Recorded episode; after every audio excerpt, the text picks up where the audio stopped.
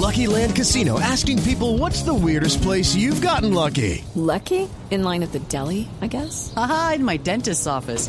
More than once, actually. Do I have to say? Yes, you do. In the car before my kids' PTA meeting. Really? Yes. Excuse me, what's the weirdest place you've gotten lucky? I never win and tell. Well, there you have it. You can get lucky anywhere playing at LuckyLandSlots.com. Play for free right now. Are you feeling lucky? No purchase necessary. Void where prohibited by law. 18 plus. Terms and conditions apply. See website for details.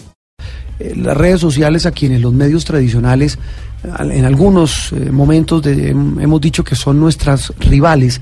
Yo personalmente pienso otra cosa, son una muy valiosa herramienta eh, de interacción con los oyentes, con ustedes, nuestros oyentes. Pues pasaron al banquillo y al banquillo de la Corte esta semana para hablar de ese tema.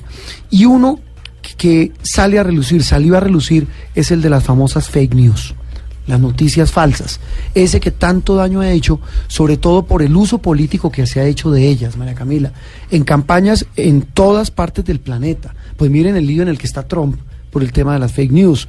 Mire lo que pasa en América y por supuesto veamos lo que pasa en Colombia. Sí, señor. La Corte Constitucional, como usted lo dice, pretende sentar jurisprudencia en este sentido y sin duda será un debate que eh, planteará un antes y un después en la forma en la que estamos utilizando las redes sociales. La Corte lo que plantea en este sentido es resolver ciertos interrogantes, Juan Roberto, en el sentido de que si hay un límite en lo que se puede decir en las redes sociales, qué implica dar un me gusta, por ejemplo, a ciertas publicaciones que rayan eh, en la injuria y la calumnia y afectando el buen nombre de las personas y si debe haber parámetros para denunciar supuestos hechos delictivos en una plataforma digital como es Facebook, Instagram o Twitter, que son de las más eh, virales o las más utilizadas eh, por los usuarios. Esas son algunas de las preguntas que plantea la nueva realidad social frente a los derechos como la libertad de expresión y de opinión y de la honra y el buen nombre que eh, reclaman las personas que navegan en este punto. Sí, y, y, y hay, el tema ya es tan delicado que no solamente tiene que ver con lo legal, sino también con lo práctico.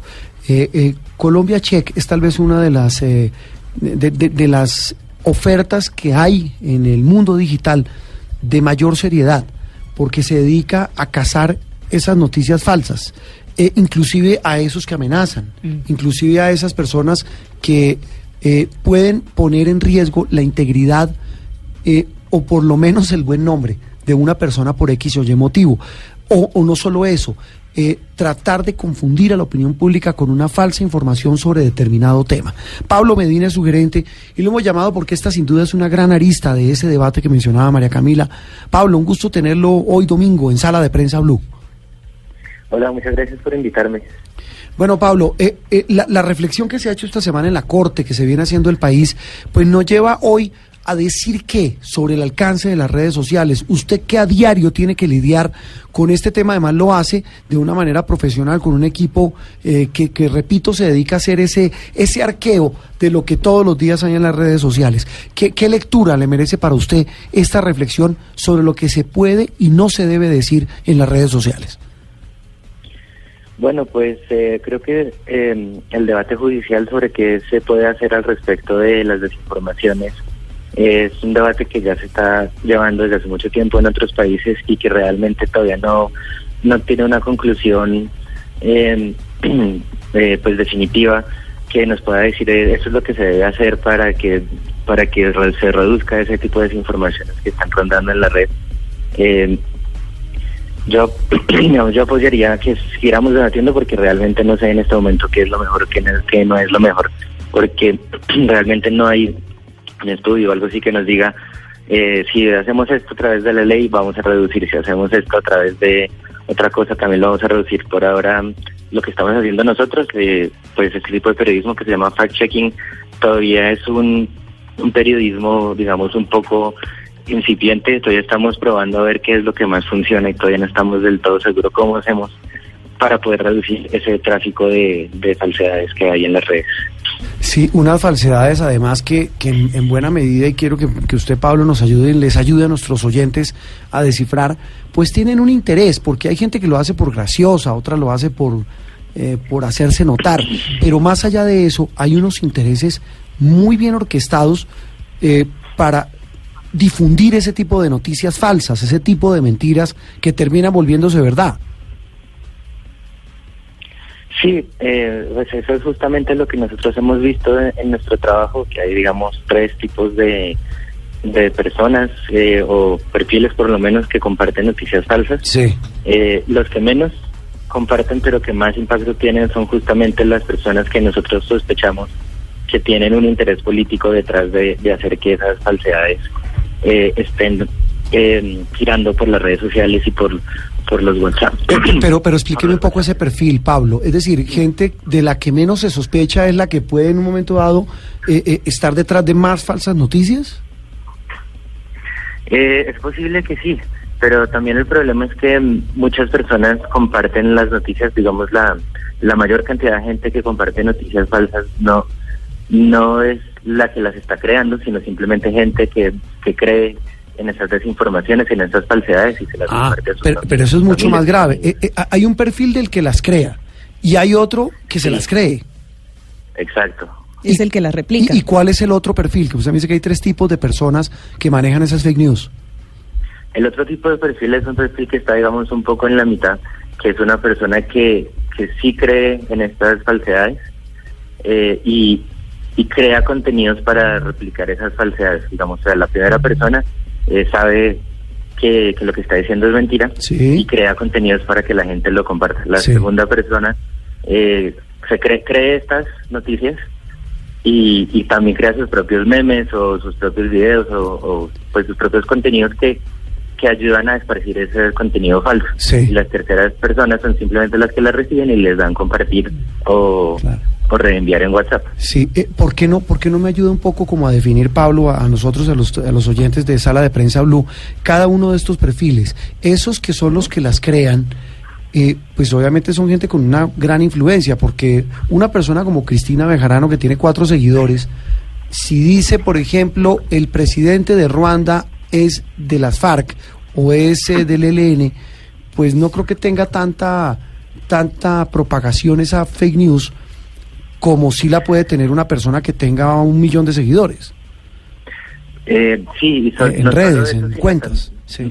No solo eso, sino también se necesitaría algo de inversión, que fue lo que se dio, por ejemplo, en Estados Unidos en la, en la campaña presidencial de 2016. Sí. Entonces, el fenómeno de la desinformación nació en gran parte porque quienes están creando y esparciendo esas noticias originalmente podían usar la herramienta de publicidad de Facebook, eh, ponerle algo de dinero ahí para que eso se esparciera más viralmente Sí. o podían incluso crear páginas, pues pagar el, el hosting, eh, eh, todo el diseño gráfico, todo eso para crear eh, eh, el, repositorio donde están esas noticias falsas. Y todo eso requiere de no solo de influencia, sino también de cierta inversión.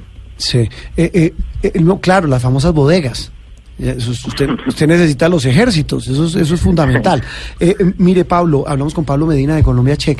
Eh, ¿Uno puede hacer una medición de cuántas mentiras se dicen en las redes a diario? ¿Ustedes llevan No. ese récord o eso es imposible? No, es imposible en, en buena parte porque la eh, buena parte de las redes son privadas. Digamos, no, no tenemos nosotros ni nadie tiene acceso a, a, a, por ejemplo, Wha- WhatsApp. Eh, que se mueve en WhatsApp no podemos saberlo. Claro. Eh, muchos grupos de Facebook que son privados tampoco podemos saberlo. Eh, cosas así, no podemos que se mueve, por ejemplo, en Facebook Messenger tampoco podemos saberlo o se manda por correo. Eh, nosotros eh, ten- sí tenemos unas herramientas de monitoreo que están mirando Facebook y Twitter y que nos dicen como que son más o menos los temas más populares que se están moviendo cada día y ahí estamos pendientes siempre de, de qué es lo que se está compartiendo. O, o- o se- o- le volteo la pregunta, Pablo. De los temas que se mueven en el día, eh, ¿qué porcentaje de noticias falsas sobre esos temas se mueven? Depende mucho también Ah, de, de, de, qué- de, qué- de quién estamos hablando. Sí. Digamos, si digamos en el, en el Twitter de, de ustedes, me imagino que el, el porcentaje va a ser muy bajo, porque pues bueno, eh, pues somos periodistas todos y pues eh, estamos revisando todo lo que lo que estamos diciendo, pero digamos otra otra persona que no esté tan eh, tan pendiente, no tenga tanto tiempo de revisar, puede que simplemente comparta Mm. eh, cosas que, que resulten que sean noticias falsas. Así, Sí. no sé, Y, eh, lo y de Pablo, ahí hay un tema clave, la afirmación y la opinión. ¿Una opinión puede ser una fake news? No, no, una opinión es eh, simplemente de opinión. Eh, Eh, pero, digamos, a veces eh, hemos revisado dentro de columnas de opinión se hacen afirmaciones que no son opinión, digamos. Claro, que, es que puede ser mentira. Que puede claro. ser mentira. Sí. Sí, digamos, en una columna de opinión alguien puede decir, yo pienso que el presidente es tal, y eso pues no lo revisamos, pero si dicen yo, eh, yo sé que el presidente hizo tal cosa, pues eso es una afirmación y pues sí podríamos ir a revisarla. Mm. Pablo, mire, una de las de las noticias que, que sin duda ocupó en los titulares de, de los principales medios de comunicación fue en la quema de las ayudas humanitarias y la veo en la página de Colombia Check. ¿En qué porcentaje esas personas, porque además esto hace parte del debate de la Corte Constitucional, en qué porcentaje las personas que están en ese segundo eh, público replican estas noticias falsas? Eh, bueno, pues como digo, no, no tenemos números exactos, sé que es uno de los problemas grandes de, este oficio, eh, así que no sabría exactamente qué porcentaje como comparte realmente. Pero, pero mire, Pablo, eh, viendo y, y complementando la pregunta de María Camila, eh, ¿quién hace más daño de quien difunde una, una fake news? ¿El que la crea, el que la cree o el que simplemente le da un like? En mi opinión, el que la crea, porque de ahí se desprende todo lo demás. ¿Y la responsabilidad del que la comparte? El que la comparte también tiene responsabilidad, pero me parece que, que esa responsabilidad no es tan grande. Porque Puede ser eh, ingenuo. Sí, sí, sí. Sí, es ingenuo y digamos que mm, el- la gente que consume noticias eh, está acostumbrada a que, el- a que las noti- a confiar, digamos, en las noticias en general. Eh, así así vengan de, de canales no tan tradicionales, digamos que no vengan de, de radio, televisión o, o medios en internet, sino la gente simplemente confía eh, en que lo que lo que le están diciendo es verdad. Eh, y es y eso y digamos también el, el partidismo de la gente que es algo que no no solo la gente que comparte noticias falsas sino es algo que, que todos tenemos el sesgo de confirmación Claro, ¿no? Eh, la gente cree que lo que quiere creer. Eso es- esa sería la traducción. exactamente para allá iba. Y pero todos somos susceptibles a eso y las personas que crean las noticias falsas eh, están conscientes de eso y saben cómo hacer que, que la gente caiga en las desinformaciones haciéndoles como pensar que mira esta noticia está confirmando lo que tú crees digamos no te cae bien este político y voy a decir algo mal de este político y la persona dice ah ahí está lo voy a compartir Pablo, en esas cuentas que ustedes siguen o pues monitorean en Twitter que tienen millones de seguidores, ¿han visto que dicen, digamos, muchas fake news o muchos datos falsos? Por ejemplo, gente como Donald Trump que la tienen monitoreada, ¿saben, digamos, cuántas fake news dice él al día o acá los políticos colombianos tienen algún récord de eso? Eh, no, no podría hablar de un récord de individual porque no, no revisamos todo lo que dice ningún político. Además, en Colombia Check solo revisamos asuntos que impacten a Colombia. Sé que pues, de Donald Trump estamos pendientes, ya que es, digamos, quien inspiró en parte al movimiento de, de chequeadores, pero, pero no lo revisamos a él usualmente, a menos de que hable de Colombia. Y mm, tenemos eh, en nuestra página una, mm, eh, una parte en la parte de abajo de nuestra página que dice los personajes más chequeados. Esos son los, pues, los que hemos revisado más veces. No quiere decir que sean los que hayan dicho más mentiras o más falsedades. ¿Y- y a cuál revisa más veces? Eh, en este momento, si no estoy mal, eh, los más chequeados son Iván Duque, Gustavo Petro y Álvaro Uribe. ¿Y cómo le va al presidente? Eh, el presidente, eh, desde lo que hemos chequeado, eh, hemos encontrado que el- más o menos la mitad de las veces es verdadero, más o menos es falso. Eso no quiere decir que todo lo que diga sea mitad y mitad, sino solo lo que nosotros hemos revisado de lo que él dice. ¿Cómo así? De, las, de los anuncios del presidente, la mitad de lo que ha dicho, de lo que ustedes han revisado, es falso y la otra mitad, solo la mitad verdadero. Sí, pero eso no quiere decir que la mitad de lo que diga el presidente sea Sea falso, mentira. sino que sim- simplemente que el- pues lo que nos ha llamado la atención o lo que nos han alertado nuestros usuarios de lo que hemos revisado más o menos la mitad es falso. Habíamos escuchado los cazamentiras. Pablo, ¿cuántos, cuántos trabajan con usted cazando, los cazafantasmas, perdón, cuánto trabajan con usted eh, cazando mentiras? ¿Y cómo es el trabajo de un cazamentiras?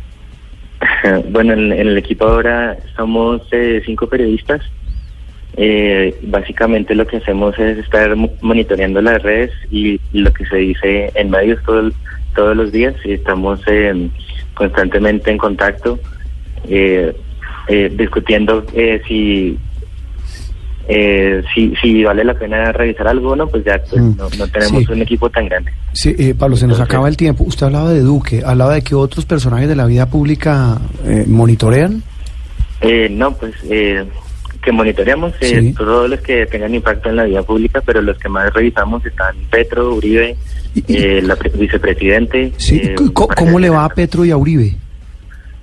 ¿Cómo Eh, les va? De los que hemos, de los que hemos revisado nosotros, ahí vuelvo a decir, no es no es de no revisamos todo lo que ellos dicen, sino Sí. todo lo que nos han alertado. Eh, la mayoría de lo que dicen tanto Uribe como de lo que hemos revisado desde tanto Uribe como de Petro es falso. La mayoría, y cuando usted dice la mayoría, deme un porcentaje. No, no recuerdo exactamente en este momento, pero debe estar más o menos por el 75% o algo así. Altísimo. O sea, el que le va, el que se- el que sale mejor librado es el presidente Duque, por lo que estoy viendo en esa revisión que hacen ustedes en Colombia Check. Pues de esos tres, por lo menos sí. ¿Cuál, cuál es el más? Independientemente de Petro, Uribe, el presidente, la vicepresidenta, de, de- de- estos personajes de grandes influenciadores de la política, el que al que más le pescan fake news. Eh, yo diría que, que tanto los eh, las cuentas de Twitter de Uribe y de Petro eh, encontramos la mayor una, una cantidad igual de, de falsedades en esas dos. O sea, se- eh, se- los extremos, la polarización. Sí, hay, hay, hay, hay un tema, Pablo, que quizás no, no tiene que ver específicamente con, con esto de las redes sociales eh, o con cuentas de Twitter, por ejemplo, pero yo quería ver o quería saber cómo califican ustedes o, en qué eh, lugar meten ustedes a este tipo de páginas de contenido, por ejemplo, que, que obligan a la gente a, a consumir la información a través de un clic. Y me explico. Eh, dicen, Cristiano Ronaldo tiene cinco mujeres y entonces en el en- en- vas al, al- al link y cuando entras eh, resulta que el tema es otro, pero lo que hacen es obligarte a que tú Eso es, le des eso es publicidad engañosa. Publicidad. pero es que la mayoría Ah. hoy de los de los de los portales noticiosos es la estrategia. Entonces eso puede considerarse fake news porque que digan Eso es una buena sí, pregunta. que digan eh, María Camila de sala de prensa de Blue Radio. Los secretos de María Camila. Sí, es- es- exacto. O, no, o María Camila sale- está embarazada. Entonces uno mete para saber. Eso sí es una fake dice, news. Está embarazada de amor porque sus compañeros le regalaron unas flores. Sí, Entonces, eh, que, que- digamos, el gran ¿en qué- secreto de María Camila Sí. es que el celular tiene un forro blanco, me lo estoy inventando, pero esa es una buena pregunta. Pablo, ¿suele pasarlo? ¿Suelen monitorear ustedes? Sí, eso lo hemos revisado algunas veces y, y concluimos eh, que son falsedades, pues son pues títulos falsos o engañosos y si lo, lo pasamos a verificar y a calificarlo usualmente como falso, como cuestionable, que son dos de las categorías que tenemos de calificación en la página. Mm, sí, eh, eh, entiendo y lo, hem- lo hemos visto incluso desde la época electoral, lo decía usted Pablo, que se han ganado, se han granjeado más de un enemigo, porque es que decir la verdad, decirle a alguien, oye, usted dice el 75% de lo que usted publica en sus redes no es cierto, y eso pues en un país tan polarizado como ese, pues eh, se refleja en este tema del, del uso de las redes sociales. Pablo, un gusto haberlo tenido, lo seguiremos llamando porque muy interesante el trabajo que ustedes desarrollan eh, eh, en Colombia Check, que es, repito, lo que se debe hacer, es tratar de, de- de- de- de apegarse lo más posible a la verdad sin que eso riña con la opinión de la gente, porque la gente puede tener opiniones muy respetables sobre todos los temas, especialmente los que generan más controversia. Muchas gracias, Pablo Medina, gerente de Colombia Check. Muchas gracias, que estén muy bien.